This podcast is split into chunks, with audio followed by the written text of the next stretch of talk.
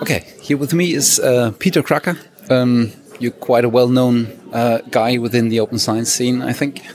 Uh, you just hosted a session on um, your your baby, basically yours and others, of course, um, which is the Open Knowledge Maps.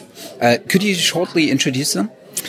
Yeah, sure. Um, so Open Knowledge Maps is a visual interface to the world's scientific knowledge, and we want to provide a different way of uh, searching for literature, of getting an overview of a field, of separating the papers that interest you from the papers that don't interest you. And we want to do all of this in a true open science way. So we try to highlight open content, and everything that we develop is open source, and we very uh, open community. Why is it you think um, that nobody has ever touched visual navigation through the world of research and research papers and all these research strands which are out there because they're certainly on different uh, sides of the world. Basically, people always look into similar things. Why is it that you came up with a visual idea and not anybody else before you?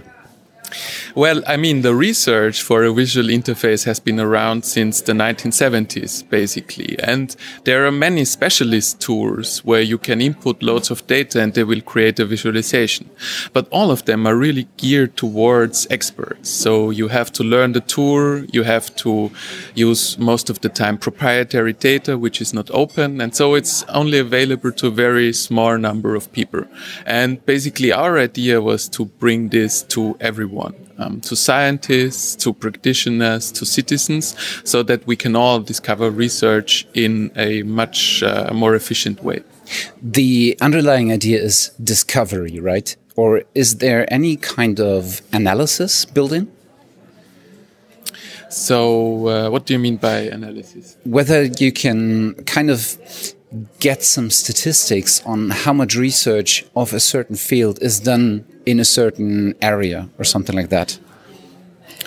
I mean, um, from the map that we're creating, you can say uh, some characteristics of a field. So um, it, the simplest measure probably is whether you get enough results so that we can even build a map. Um, but apart from that, um, usually the terms that spring up and the, the, the clusters that it that gives you um, really signifies how the field is structured um, and what are the important concepts that are in this field.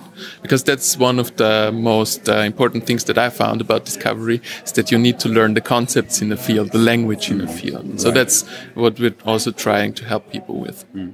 So the the connection in between researchers uh, and researchers and research fields is done through reference um, or through wording tags or what's the what's the technical core that you're using?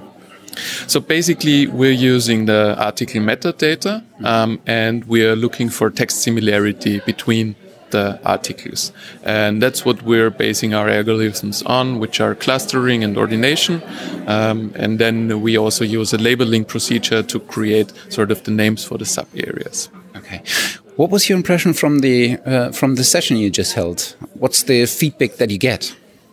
Yeah, so today we presented our newest extension, which uh, includes the Bielefeld Academic Search Engine. So um, basically, with the click of a button, we jumped from uh, 28 million papers coverage to over 100 million papers coverage.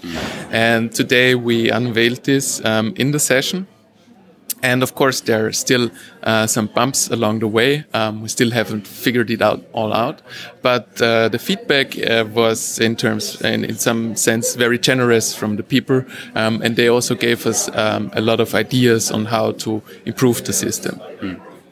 Well, we from the Open Science Radio hope to have you or any of your colleagues uh, at a guest once uh, to have a to have a precise show on this uh, because it's more than interesting, and I think it's one of the uh, one of the highlights uh, last year to actually have a platform that um, that puts into focus the navigation through uh, research um, apart from catalogs or something like this. So. Um, this is an invitation for you and enjoy the rest of your day. Thank you. Yeah, thank you very much. Very, very happy to talk and to come on your show again. Um, yeah. Great. Now you have it heard.